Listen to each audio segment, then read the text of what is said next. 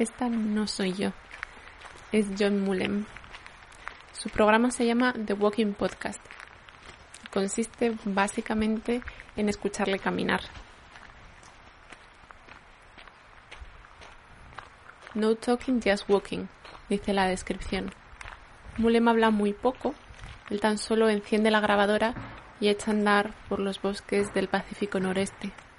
No sabemos si California, quizá Oregón. Leo que en algunas de las reseñas que tienen Apple Podcast definen su caminar como calmante, sinfónico, sensual.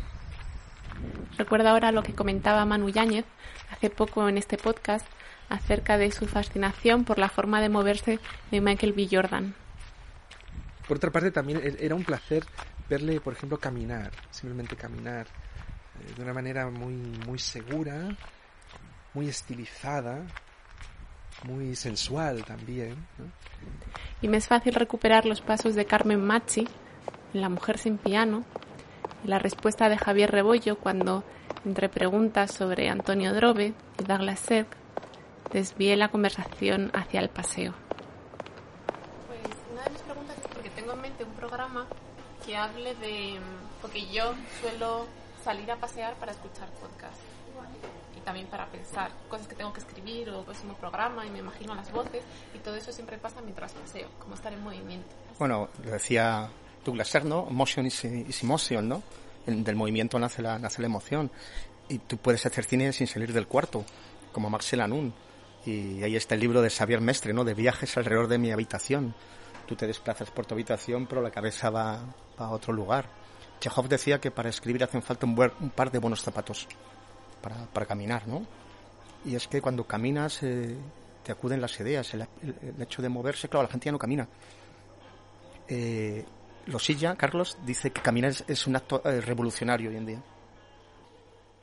Pero no quiero que pienses que este episodio es uno de esos especiales que hacen todas las sitcoms de vez en cuando, con refritos, recordando invitados o una mera recopilación de escenas pasadas.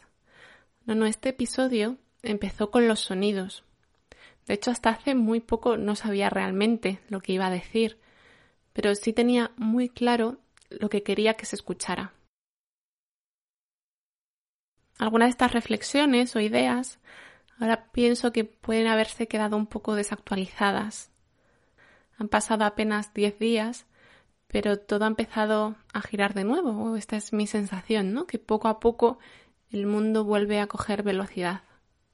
Antes de que eso pase, creo que merece la pena que esas palabras, en algún momento escritas o pensadas, no se pierdan. Tampoco esos sonidos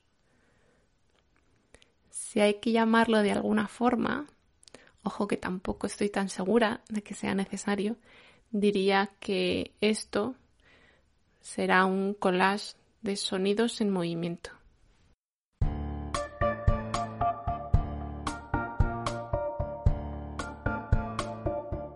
Soy Andrea Morán y te doy la bienvenida a Nueva Carpeta, un podcast en colaboración con Caimán Cuadernos de Cine.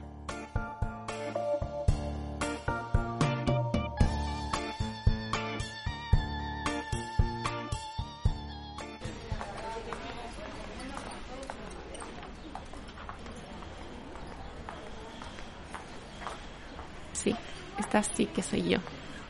Podríamos decir que en el noroeste cantábrico.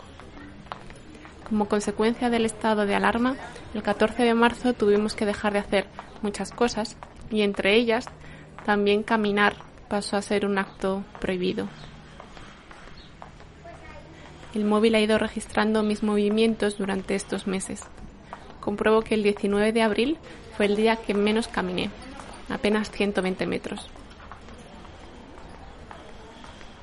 El 2 de mayo todo cambia. 9,9 kilómetros. Otro indicador del móvil. En la última semana, el tiempo de uso del dispositivo ha descendido un 23%.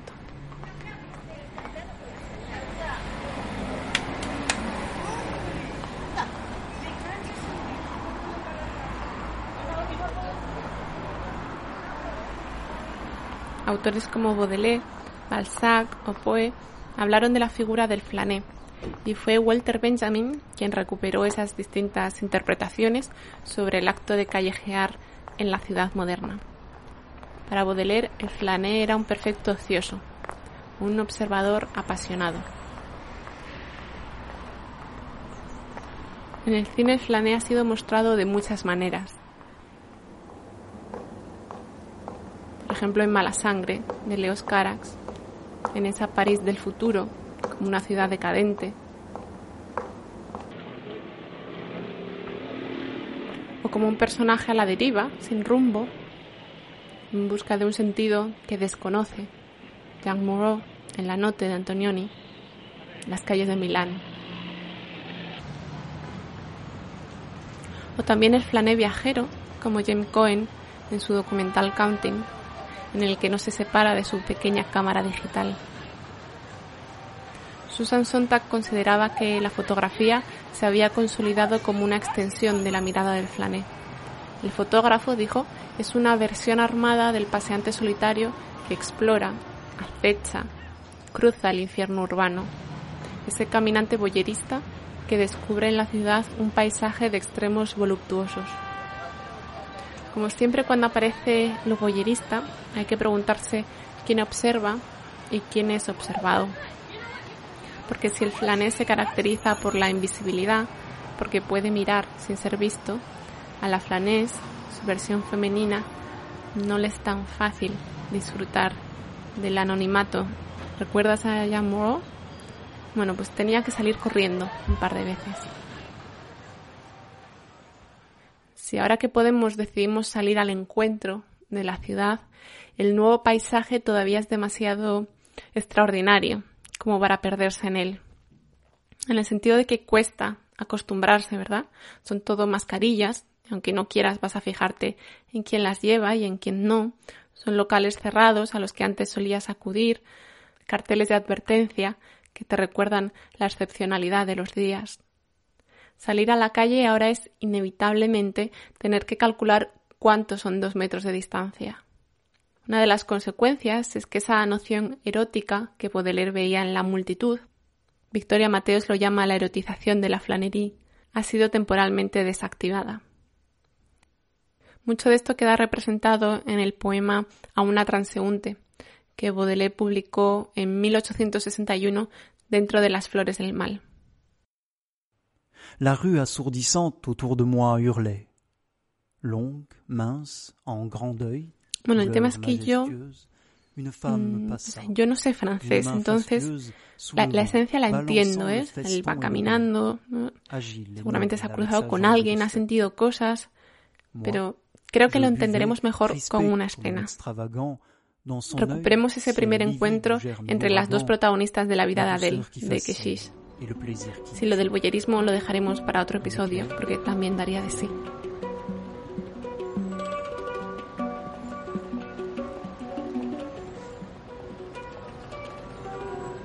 Recuerda que en esta historia de amor entre dos mujeres, el primer encuentro se da en plena ciudad. Adele está caminando por París, se para ante un paso de cebra, esperando a que el semáforo se ponga en verde. Al otro lado está Emma, con su pelo corto, azul, sujetando de la cintura a una chica. Y Adele se fija en ella, pero aparta rápido la mirada, disimulando. El semáforo cambia de color, ambas comienzan a andar y justo, justo aquí se miran.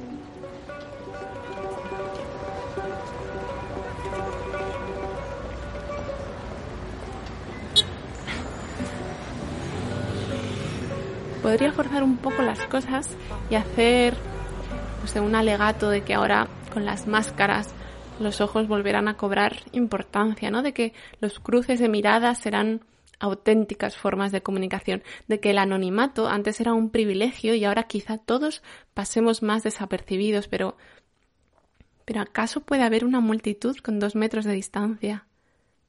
Hay una erótica de la mascarilla. ¿Es posible el verbo vagar con horario restringido? Hay que sacar cita previa para ser flanés.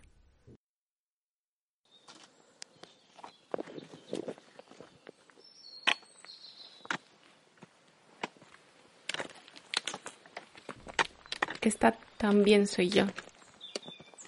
Lo de dedicar los paseos para pensar en el programa era verdad, ¿eh? Más o menos el interior de mi cabeza suena así. Vale. ¿Qué contar en el próximo podcast? Sí sé lo que quiero que suene. Es un coche pasando. Quiero que suene a paseos y que se note que estamos caminando, que volvemos a caminar. Hmm. Caminar, pensar, volver a pensar. Quiero que suene a exterior, así que que se cuele mucho el sonido de los pájaros. Sí, de esto he grabado mucho, así que la respiración. Mm. Los elementos, el agua, por ejemplo, lo tengo, sí, sí está. Pero también la tierra, las piedras. Antes había pensado en eso, ¿no? Un lugar, un sonido, un flashback. Esto no lo vas a escuchar porque al final no me convencía del todo. Pero quizá para otro episodio, varios sonidos, pero está también el tema de los actores por el artículo de Enrique González de sí esto viene justo después. las clases de teatro. Y hubo frases las tengo apuntadas. Tengo que buscar esas frases. Encontradas. Y por ahí podría salir algo. Qué más ah me queda la noche cierto. Me falta registrar la noche sonidos nocturnos. A ver si esta noche salgo. Que haya búhos. Mm, búhos aquí no hay porque ya están en peligro de extinción, así que de eso nos olvidamos. Siempre aquí se oye el río, pero bueno. Espero que no moleste Me que sí va a molestar un poquito.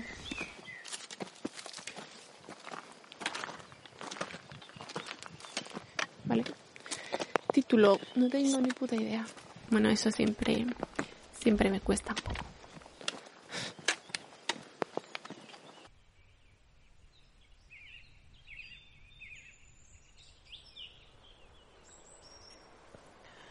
El track cerveza barra vermut antes de comer.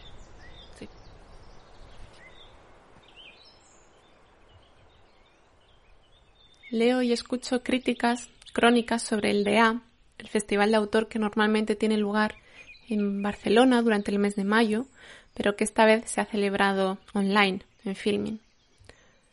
Ha habido más visionados, es decir, más espectadores que nunca. Con las salas de cine cerradas, la modalidad online es la única alternativa en estos momentos, pero además parece que también es una, una opción viable para el futuro. Los textos valoran las películas, los planteamientos comerciales, el futuro de la exhibición, claro, pero me cuesta entrar en esos debates. Yo siempre puedo dormir, pero hoy no puedo. El cortometraje que codirigí con Fernando, con Fernando Vilchez, formaba parte de la selección, así que también se ha podido ver online estos días. No sé cuántas personas lo habrán visto, de hecho. Es que no sé realmente si puedo pedir esos datos. Aquí no puedes calcular mirando la sala, ¿no? Si está medio vacía o medio llena. El otro día me imaginaba cómo habría sido el viaje a Barcelona. He cubierto el DA dos ediciones, pero esta vez iría como directora. Me mencionó comentando algo sobre una casualidad y la canción de Pucho que aparece en el corto. Me preguntó si al terminar el pase se habría acercado a decírmelo en persona.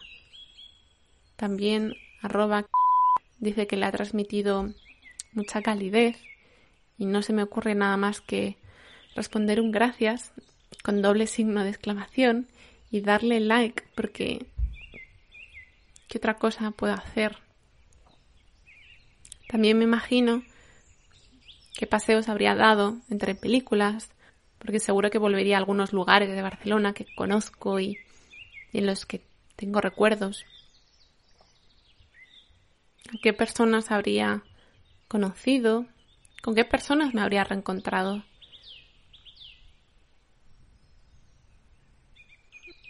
En otros festivales siempre hemos confiado en las palabras de la presentación y las del coloquio para, para proteger el corto. No sé si suena condescendiente, proteger, como si el corto fuera frágil, como si necesitara escoltas. No, la historia debe entenderse por sí misma, todo lo que quiera explicarse. Eso lo sabíamos desde el principio. Decidimos contarla así.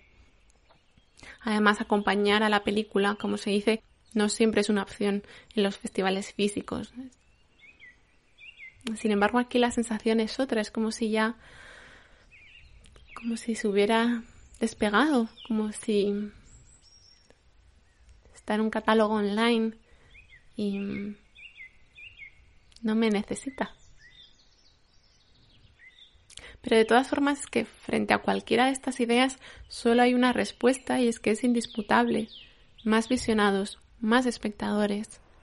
Y no solo eso, porque también cuando... ¿Qué? Estaba aquí tomando una cerveza mientras daba un poco los pájaros. Vale. Espero que en un par de horas lo que voy a hacer antes de nada, para no estar allí con la pasta y con todo, va a ser mirar las piedras, como ya son piedras casi contadas. Sí, sí, vamos más rápido. Porque si no vas,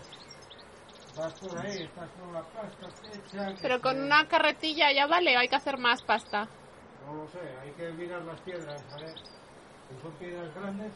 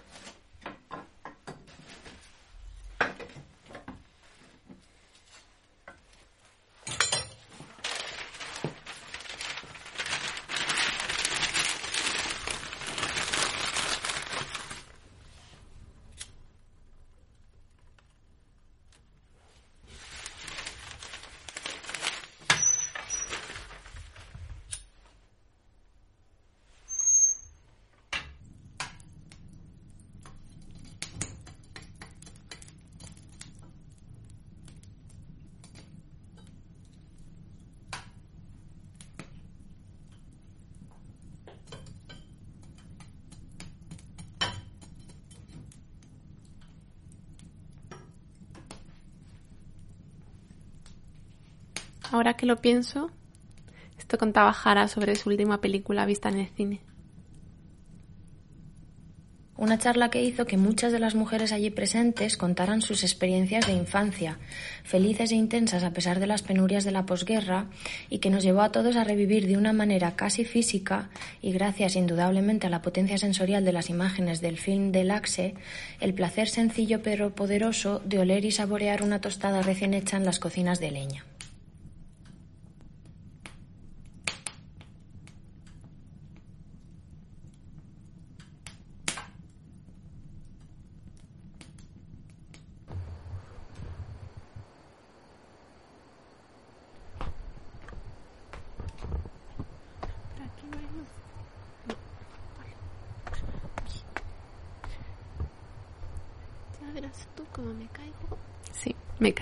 العرب أو. آه.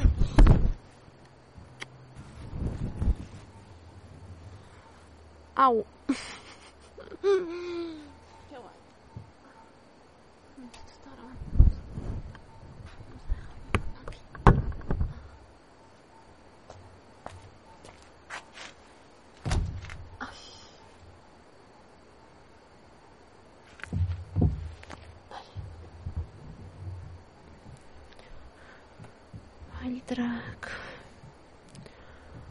11 y 4 minutos. Wild Track. Es jueves por la noche. Wild Track. Mayo se está terminando. Wild Track. Dentro de nada será verano. Wild Track.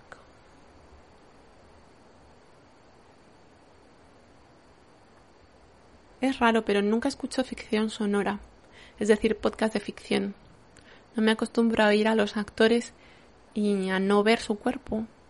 Reconozco la voz de, no sé, Adriano Hogarte o de Miguel Reyán, pero me los imagino como cabezas flotantes, como si el actor y su cuerpo, su forma de moverse fueran un todo. Y quizá eso no está bien. Quizá debería acostumbrarme. He leído en el periódico un artículo de Enrique González sobre el teatro y Buenos Aires en tiempo de confinamiento. Hay unas declaraciones de Claudio Tolcachir, como profesor de la Escuela Timbre 4, y me ha hecho recordar mi paso por allí como alumna. He recuperado algunas de las notas que tomé en aquel curso. Un día escribí El ejercicio sobre papel es extremadamente sencillo, pero en la práctica cuesta. No hay que actuar como otro, sino como uno mismo. Las improvisaciones tardan en empezar, a veces varios minutos en los que miras de reojo a tus compañeros de escena, tratando de reconocer qué atmósfera se está construyendo, sin prisas, dejando que te vean. Otro día anoté a Flor la profesora le pide que controle esa tendencia a comportarse como si tuviera diez años más. A Lola que se atreva a quedarse en silencio. A Guido que trate de no hacer reír. Es que era muy gracioso, es verdad. A Mariana que le dé cancha a esa imagen de ricachona. Al chileno que trabaje la voz de locutor. La clase termina con una improvisación en la que Fede se ha ganado el mote del ruso. Sí, de esto me acuerdo. Por su barba y la forma de comportarse, bien podría ser el cuarto personaje de Viaje a Darjeeling. No me acuerdo si a mí me pidió algo en concreto. Para la siguiente clase la profesora nos pide que vengamos con ropa que nos presente como un arquetipo, pero nos advierte. No me refiero a un disfraz, sino a algo que sea posible. Repite mucho esa expresión, sobre todo cuando nos pide que actuemos guiados por un estado de ánimo y nosotros caemos en la parodia. Me mira y me dice, que sea posible, André. Que sea posible, André.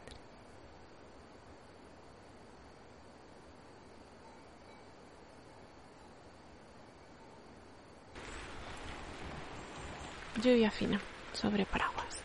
Eso, Wildrak lluvia fina sobre paraguas.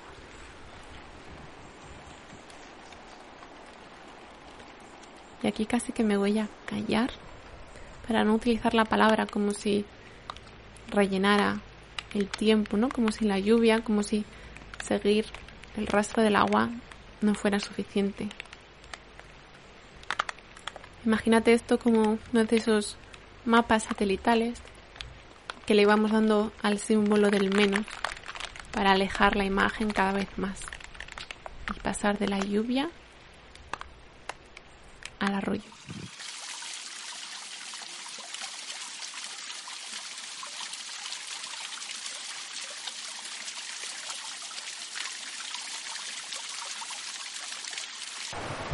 Wild Track, orilla del río.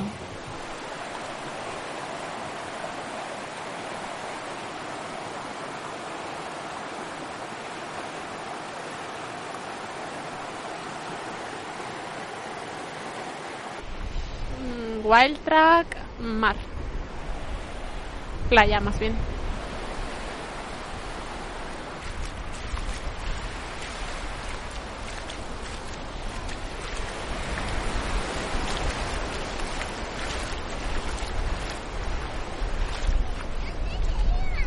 Porque estoy grabando eh, las olas.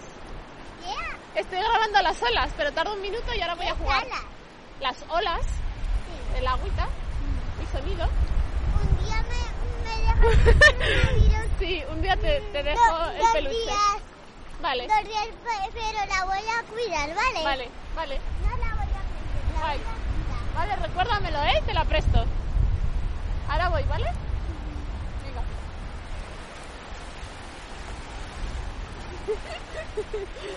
que te ha gustado el quitavientos, ¿eh? El peluche. Voy a... Pero vete con, vete con papá y ahora voy. Uy, no me chistes... No, Lucy, no me chistes, Lucy, ¿no? ¿No? Que no tengo pantalón corto, ¿no? Oye,